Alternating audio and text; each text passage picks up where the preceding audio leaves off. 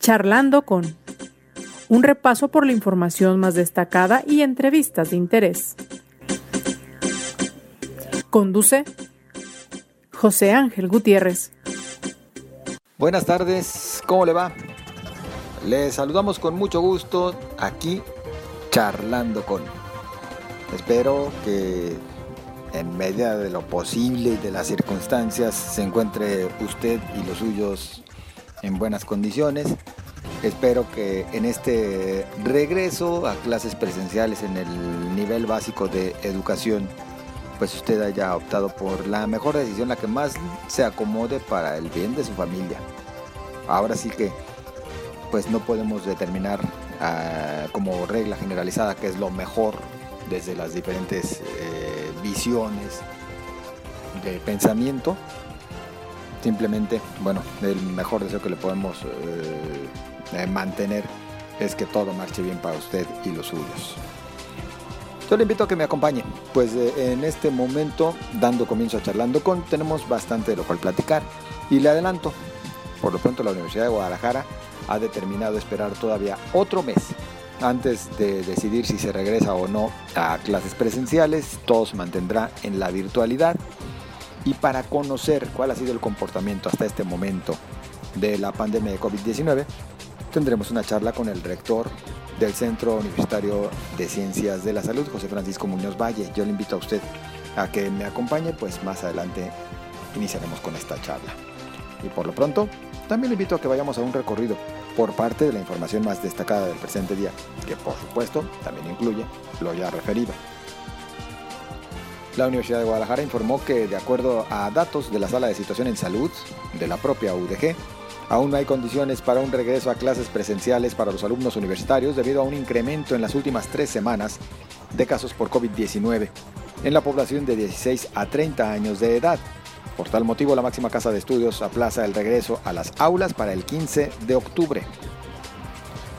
Jalisco registra una ocupación hospitalaria de COVID de 61% en nosocomios públicos, según el análisis comparativo de Radar Jalisco. Destaca que 1.215 personas se encuentran internadas en hospitales públicos con síntomas severos de COVID-19, 60% de estas en clínicas del IMSS. El estado de Jalisco se mantiene en tercer lugar a nivel nacional en defunciones por el nuevo coronavirus con 14.410 detrás solamente de la Ciudad de México y el Estado de México. Es casi un hecho que en septiembre reabran los bares y antros de Jalisco, luego de estar cerrados durante el mes de agosto por los altos números de COVID, así lo indica Enrique Alfaro. El Consejo de Cámaras Industriales de Jalisco dice que hace falta información sobre el proceso que se siguió en el Congreso Estatal donde se decidió que los integrantes del Comité de Participación Social del Sistema Estatal Anticorrupción ya no percibieran un sueldo. Reportan autoridades federales el aseguramiento de arsenales en los municipios de Teocaltiche y Encarnación de Díaz. En el primer caso, elementos del Ejército y de la Guardia Nacional decomisaron 13 armas largas, 8 artefactos explosivos, 84 cargadores y 5 vehículos, así como una importante cantidad de chalecos blindados y cartuchos útiles. En la información nacional, el subsecretario de Salud Hugo López Gatel anticipó que la reducción de casos COVID-19 continuará las próximas semanas, por lo que al finalizar esta semana epidemiológica se contempla una baja de 10% en los casos de la enfermedad a nivel nacional. Octavio Romero, director de Pemex, informó que arranca oficialmente los trabajos de la empresa Gas Bienestar para distribuir cilindros en las familias más pobres, entre las familias más pobres a precios justos. Como primer objetivo, en todas las alcaldías de la Ciudad de México. Parte de la información más destacada, mire, en el ámbito local uno de los grandes temas a discusión en estos momentos, pues justo tiene que ver con un asunto que fríamente analizado diríamos, que bueno, insisto, fríamente analizado desde una visión ciudadana y sin meternos a todo el contexto, pues creo que no hay forma de decir no se vale. ¿A qué me refiero? A la determinación desde el Congreso del Estado, por iniciativa de un legislador panista, Jesús Hurtado, de retirar el sueldo a los integrantes del Comité de Participación Social del Sistema Estatal Anticorrupción. Insisto, cada que hablamos de retirar sueldos en algunos organismos del ámbito público u organismos descentralizados, pues la mayoría de los ciudadanos decimos, yo sí estoy de acuerdo. Aquí la cosa es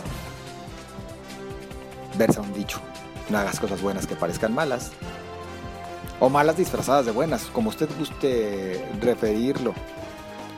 El tema está en que a todas luces se trata más bien de una intentona de venganza, venganza desde el Congreso y seguramente inclusive hasta alentada, ¿por qué no? Si es un análisis se vale inclusive ver las diferentes aristas y posibilidades, alentada seguramente inclusive desde el Ejecutivo Estatal.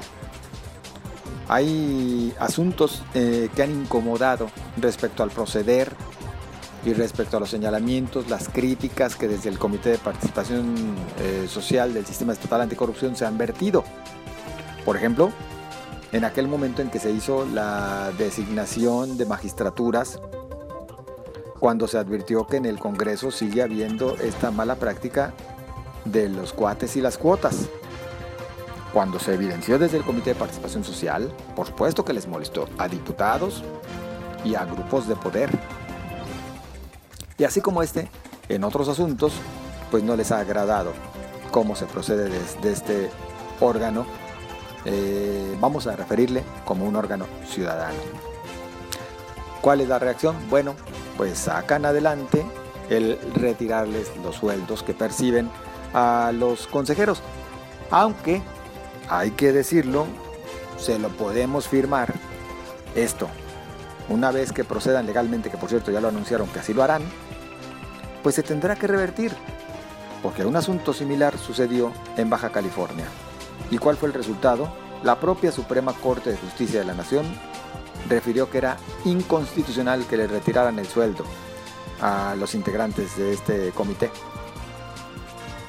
No es difícil vaticinar que aquí sucederá lo mismo, pero por lo pronto el cometido no solamente del diputado Jesús Hurtado, sino seguramente de muchos más que están detrás de él, pues ya se logró. El objetivo ya se logró. Darle un golpe certero a los integrantes del Comité de Participación Social para que también exista desconfianza hacia ellos y también se diga, bueno, pues no quieren despedirse de sus sueldos, no quieren despedirse de este jugoso salario que perciben de manera mensual. Porque, insisto, lo que más añoramos como ciudadanos es que se recortara tanto gasto que existe del recurso público para que éste alcanzara para más obras y servicios en favor de todos los ciudadanos. Lo malo es que no es el objetivo principal. Lo malo es que seguimos viendo detrás de esto intenciones más bien de índole política, de venganza o de mover piezas para solamente seguir favoreciendo, fortaleciendo a algún o algunos grupos políticos en específico. Esa es la cruda realidad. ¿O usted qué opina? Espero sus comentarios y para ello estoy a la orden en las redes sociales, en Twitter, arroba José Ángel GTZ, en Facebook, también a su disposición la fanpage, José Ángel Gutiérrez. La Universidad de Guadalajara ha determinado a partir de lo que le refiere la sala situacional en salud por COVID-19, que todavía se debe posponer al menos un mes más el regreso a clases presenciales en la casa de estudios. ¿Qué es lo que lleva a esta determinación? Yo agradezco el que nos acompañe al teléfono del rector del Centro Universitario de Ciencias de la Salud, el doctor José Francisco Muñoz Valle. ¿Qué tal, doctor? Buenas tardes. ¿Cómo está? Muy buenas tardes, José Ángel. Saludos a todo su auditorio. Pues muchas gracias, doctor, por eh, acompañarnos para explicarnos cuáles son los indicadores que más preocupan en este momento a propósito de esta pandemia que parece no cede. Sí, bueno, eh, primero eh, comentarle que precisamente el día de ayer, pues nosotros presentamos el análisis del panorama epidemiológico para el regreso a clases al Consejo de Rectoras y Rectores de la Universidad de Guadalajara. Y pues bueno, dentro de los datos importantes que nosotros eh, comentamos con ellos, precisamente es que hay que recordar que en la fecha del 24 de julio nosotros presentamos una proyección de casos activos de COVID-19, que esto, bueno, nosotros lo realizamos eh, de manera conjunta con matemáticos e ingenieros, que son miembros también de la sala de situación y del CUSEI, donde nosotros podemos eh, también proyectar de manera importante y corregir sobre todo el retraso de los casos activos, de tal manera que el 24 de julio, bueno, nosotros comentamos que efectivamente podríamos llegar hasta 25 mil casos activos y efectivamente, si nosotros lo vemos en el análisis que realizamos al 25 de agosto, pues efectivamente estamos aproximadamente en 25 mil casos eh, reportados con una con corrección pues de 21 días. De tal manera que eh, aparte un dato interesante, hablando ya de los casos eh, por semana reportados, pues bueno, nosotros vemos que en las últimas tres semanas epidemiológicas hemos fluctuado desde 12.272 casos hasta 12.818. Esto nos habla de que en este momento nosotros estamos con un incremento discreto en estas tres semanas epidemiológicas, pero que en realidad no tenemos un descenso todavía relevante que nos permita regresar a las aulas de una manera segura. Y de igual forma, si nosotros lo vemos en cuanto a, a las defunciones, pues también eh, hemos tenido desde 358 en la semana epidemiológica 32 410 en la semana 33 y en la última semana 353 con un ligero eh, descenso de, de defunciones, lo cual para nosotros pues es muy importante porque esto pues indica que en la última semana pues se han reportado pues 353 defunciones de, de, de en las familias, ¿no? Lo cual pues es un dato eh, importante que pues para nosotros eh, pues sí vale la pena pues este, estarlo monitoreando. Doctor, por lo pronto entonces, y a partir de estos datos que usted nos comparte, se termina por decidir que al menos un mes más se debe de mantener la instrucción, la educación en la casa de estudios por la vía virtual. ¿Se tiene alguna estimación de para cuándo podríamos ver ahora sí un descenso de esta tercera ola? Bueno, aquí precisamente la sugerencia que hizo la sala de situación en salud eh, por COVID-19 de la Universidad de Guadalajara pues precisamente es de que en este momento no es el indicado para regresar a la fase presencial, de tal manera que nosotros pues recomendamos eh, pues continuar del 15 de septiembre al 15 de octubre en la fase 1 que es la fase virtual. Y bueno en este en este sentido nosotros vamos a estarle dando un continuo eh, análisis a los datos que se vayan generando eh, el 30 de septiembre obviamente vamos a hacer un corte para poder saber cómo vamos en el número de casos, tanto en el número de casos reportados por semana como también en el número del porcentaje de positividad. Eh, hay que también tomar en cuenta que esto, esta eh, sugerencia se realizó eh, con base a que en las últimas semanas que nosotros analizamos los datos del call center de la Universidad de Guadalajara, pues efectivamente observamos que el rango de edad de 16 a 30 años es donde teníamos el mayor número de casos de COVID-19, de tal manera que este grupo es muy importante porque es donde se encuentran precisamente eh, nuestros alumnos, tanto del sistema de educación medio superior como también de los diferentes eh, centros universitarios. 36.8% de los casos eh, se da en este rango de edad entre los 16 y 30 años. Sí, o sea, el, nosotros desde el 24 de julio, eh, precisamente eh, eh, a razón de este 36.8%, fue precisamente del por qué se tomó la decisión de regresar el 10 de agosto a la, al sistema virtual o continuar con el sistema virtual a partir del ciclo 2021B. Sin embargo, ya con datos de la última semana, la última semana que nosotros analizamos de pruebas PCR y de antígeno de nuestro propio call center, pues nosotros evidenciamos que siguen siendo eh, altos y predominante el número de casos en personas o en, el grupo de 16 a 30 años, de tal manera que pues nosotros precisamente por esto pues esperamos eh, eh, ver y analizar las siguientes semanas. Hay que tomar en cuenta que también a partir del día de ayer pues también se incrementó la movilidad en el, en el estado y que también se van a abrir algunos otros giros económicos de tal forma que nosotros sí queremos de alguna manera tener la certeza y la seguridad para regresar de una manera confiable, sobre todo porque si bien sabemos que los jóvenes, de alguna manera, eh, de acuerdo a los que llaman al call center, son sintomáticos, también tenemos una gran proporción de jóvenes que son asintomáticos. Y aquí lo importante es cuidarlos a ellos, pero sobre todo cuidar también a sus familias, que es finalmente pues a donde regresan después de las, de las clases. Porque hay que decirlo también, en el mes de agosto se mantuvieron cerrados eh, bares y antros y no sabemos entonces si ahora con el mes de septiembre se reabren estos, cuál va a ser el comportamiento de la pandemia, porque estos jóvenes, este grupo de edad al que estamos haciendo referencia, pues es el más ávido por acudir a estos lugares.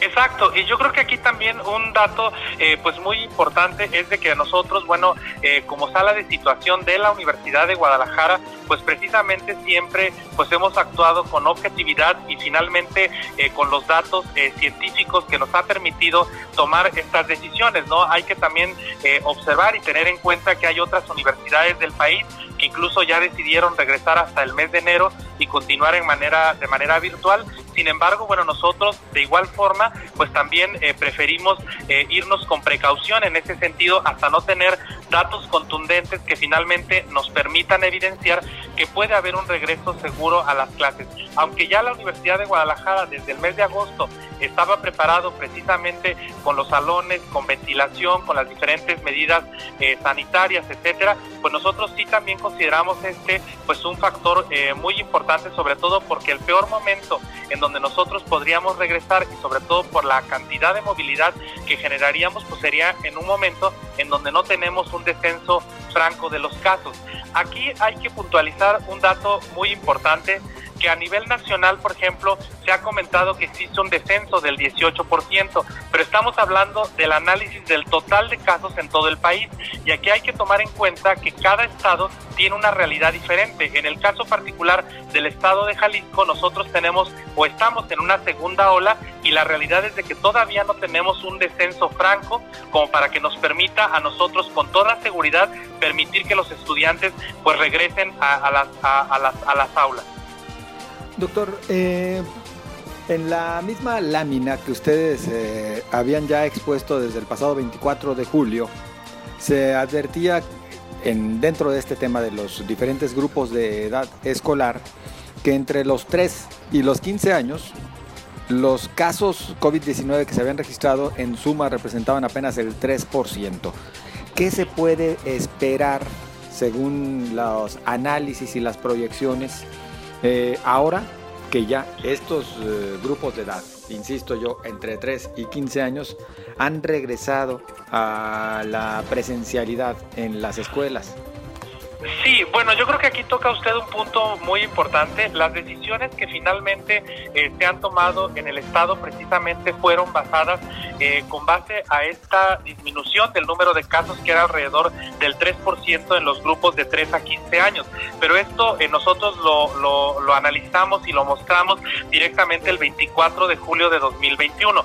Sin embargo, en este momento con el análisis que nosotros estamos, que estamos revisando y que realizamos en estos días previos, bueno, nosotros podemos observar que si comparamos la primera ola con esta segunda ola que estamos viviendo, existe un ligero incremento en el número de casos eh, de COVID-19 activos, sobre todo en el grupo de 0 a 15 años. ¿Esto qué quiere decir? Bueno, lo que implicaría es que nosotros tenemos que ser muy vigilantes precisamente de que efectivamente este grupo de 0 a 15 años pues no se pueda dar un incremento significativo. O sea, en este momento yo sería irresponsable si le dijera que sí se va a dar un incremento. O sea, la realidad es de que tenemos que estar analizándolo de una manera semanal para ir viendo cómo se comporta el, el incremento o la disminución de casos precisamente en este grupo de edad. Sin embargo, bueno, todos sabemos que el hecho de que los diferentes niveles educativos, pues bueno, eh, se haya dado en este caso un regreso a clases, o sea, como bien lo dijo el gobierno federal, pues es un riesgo que en este caso pues eh, se quiso correr aunque finalmente pues no todos podemos a lo mejor estar pues en, de acuerdo totalmente no sin embargo creo yo que bueno lo que tenemos que hacer ahorita que ya se dio pues este regreso pues es vigilar los siguientes 15 días o el mes precisamente para tener una evidencia contundente de cómo es que se comportaron pues los casos porque no únicamente estamos hablando del sector educativo sino también pues de que se van a volver a abrir pues varios giros económicos que finalmente favorecerían una mayor movilidad finalmente en el Estado. Doctor, ¿nadie regresa a clases presenciales en la UDG o para el caso de prácticas de laboratorio y demás sí se estará acudiendo? No, en este momento la, la decisión que, que, ya anunció el, el, rector general fue precisamente pues de que todos regresaban, todos nos manteníamos más bien en la fase 1, que en este caso del 15 de septiembre al 15 de octubre, pues continuaremos en la fase en la fase virtual. Esto eh, eh, indiscutiblemente eh, no son decisiones fáciles también, ni para la sala de situación e indiscutiblemente tampoco para el Consejo de Rectoras y Rectores y para la propia universidad, precisamente porque estamos conscientes de que finalmente los estudiantes y los jóvenes pues ya quieren regresar a, las aulas. Sin embargo, también hay que ser muy conscientes de que finalmente a nosotros nos preocupa la salud finalmente de nuestros estudiantes y de la misma forma las de, al, al preocuparnos la salud de, nos, de nuestros estudiantes, pues también de sus propias, de sus propias familias. Y esto sobre todo porque sabemos que entre los jóvenes, pues si bien hay muchos que son sintomáticos eh, para esta enfermedad, para COVID-19, también sabemos que muchos de ellos son asintomáticos y que tienen la posibilidad pues de estar infectando pues a las demás personas. Doctor, el momento en el que nos encontramos y con este crecimiento de contagios, inclusive esta multiplicación por siete conforme lo habíamos visto con esta pandemia, todavía tiene que ver con la variante Delta y sin embargo, bueno, ya vemos que hay presencia también de lambda. En el caso Jalisco se hablaba, y si me equivoco, por favor, corríjame, al menos de dos casos confirmados. ¿Qué se puede esperar ahora con esta variante, con lambda? Bueno, en el caso eh, particular, bueno, efectivamente ahorita la variante predominante en, en, México y en varios países indiscutiblemente es la variante Delta. Sin embargo, bueno, una de las características es que la variante Delta pues tiene una mayor capacidad de transmisibilidad. En el caso particular de esta nueva variante, que es la variante Lambda, que también se conoce como linaje C37, esta es considerada como una variante de interés.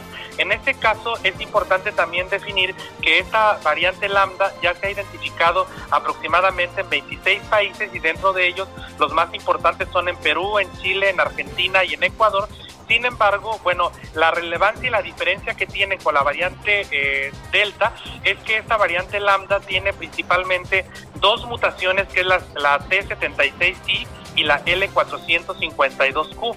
Estas dos mutaciones hacen a esta variante que sea más infecciosa. Sin embargo, también ya el 28 de julio de 2021 eh, se ha publicado eh, un, un, artículo de investigación en donde se ha definido que esta variante tiene una delesión de siete aminoácidos en la región N-terminal que puede ser responsable de la evasión de los de la, de la en este caso de, de, la evasión de los anticuerpos neutralizantes. Sin embargo, bueno, hasta este momento esta se considera como una variante específicamente de, de, de interés o sea, y no una variante de preocupación como, como el caso particular de la variante Delta, sin embargo, pues también la tenemos que estar monitoreando, ya se ha identificado obviamente en México, en Colima, en la Ciudad de México y en algunos otros estados de la República, de tal manera que pues bueno, eh, hay que estar eh, pues pendientes y bueno, esta variante eh, al ser relevante para evadir los anticuerpos neutralizantes, pues entonces eh, nos permite a nosotros o nos sugiere que tenemos que avanzar con el sistema de vacunación y sobre todo avanzar en el sistema de vacunación en los mayores de 18 años, que son los que finalmente pues regresan pues a las, a las universidades. Dentro de todas estas variantes, ahora también hay quienes están comenzando a centrar atención en la que apareció en Sudáfrica, la que denominan C.1.2, que según se advierte, contiene mutaciones identificadas en las variantes alfa, beta, delta, gamma, así como en kappa, eta y lambda. Y dicen que tiene que ver con mayor transmisibilidad, resistencia a la neutralización y gravedad de COVID-19. Doctor, eh, variantes se van a seguir registrando. ¿Qué es lo que debemos de realmente hacer desde pues nuestra cancha como eh, ciudadanos en general? Yo creo que bueno, ahorita precisamente usted comenta algo que es muy importante, o sea, las variantes como nosotros ya sabemos se van a clasificar de acuerdo a como las dividió la Organización Mundial de la Salud en variantes de preocupación y variantes de interés. En el caso de las variantes de preocupación son las que valga la redundancia, pues nos generan una mayor preocupación por su mayor capacidad de transmisibilidad. En este caso, pues tenemos a la alfa, la beta, la gamma y la delta, y en las variantes de interés, la eta, iota, kappa y lambda.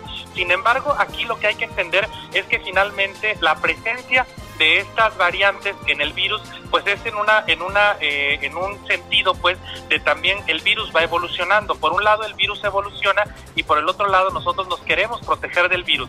De tal manera que lo que nosotros tenemos que hacer para indiscutiblemente contrarrestar este efecto de la evolución del virus pues es indiscutiblemente incrementar el sistema de vacunación hay algunos países por ejemplo como Uruguay que ya está teniendo muy bajos niveles realmente de casos de pacientes COVID-19 y además también de pacientes que están hospitalizados.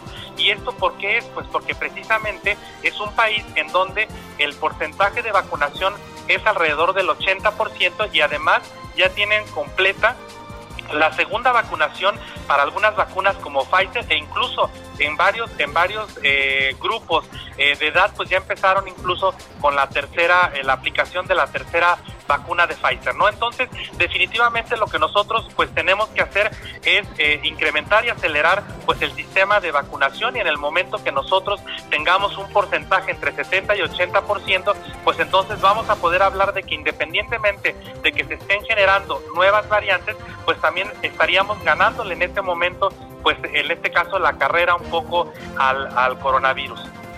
Doctor José Francisco Muñoz Valle, rector del Centro Universitario de Ciencias de la Salud en la Universidad de Guadalajara, muchas gracias por su compañía, por su explicación y pues al pendiente del comportamiento de esta pandemia. No, al contrario, mucho gusto y saludos a todos auditorio. Muy amable. Bueno, pues es nuestra charla con el rector del Centro Universitario de Ciencias de la Salud. Más allá de temas de índole política que de repente escuchamos en estos uh, momentos en Jalisco, tratando de llevar a la casa de estudios a esos otros ámbitos, a esos otros terrenos, pues la realidad a propósito de esta pandemia y de las decisiones que siguen tomando eh, en la Universidad de Guadalajara es en parte lo que estamos escuchando ya con el doctor Muñoz Valle. ¿Usted qué opina? Esperamos sus comentarios y para ello estamos a la orden en las redes sociales. Recuerde Twitter, arroba José Ángel GTZ, Facebook, José Ángel Gutiérrez, la fanpage a su disposición. Momento de agradecerle, momento de recordarle que seguimos a sus órdenes y le invitamos a que se mantenga al pendiente a través de su plataforma de podcast de preferencia a propósito de este su espacio charlando con. Le esperamos mañana. Le deseamos lo mejor. Siga cuidándose.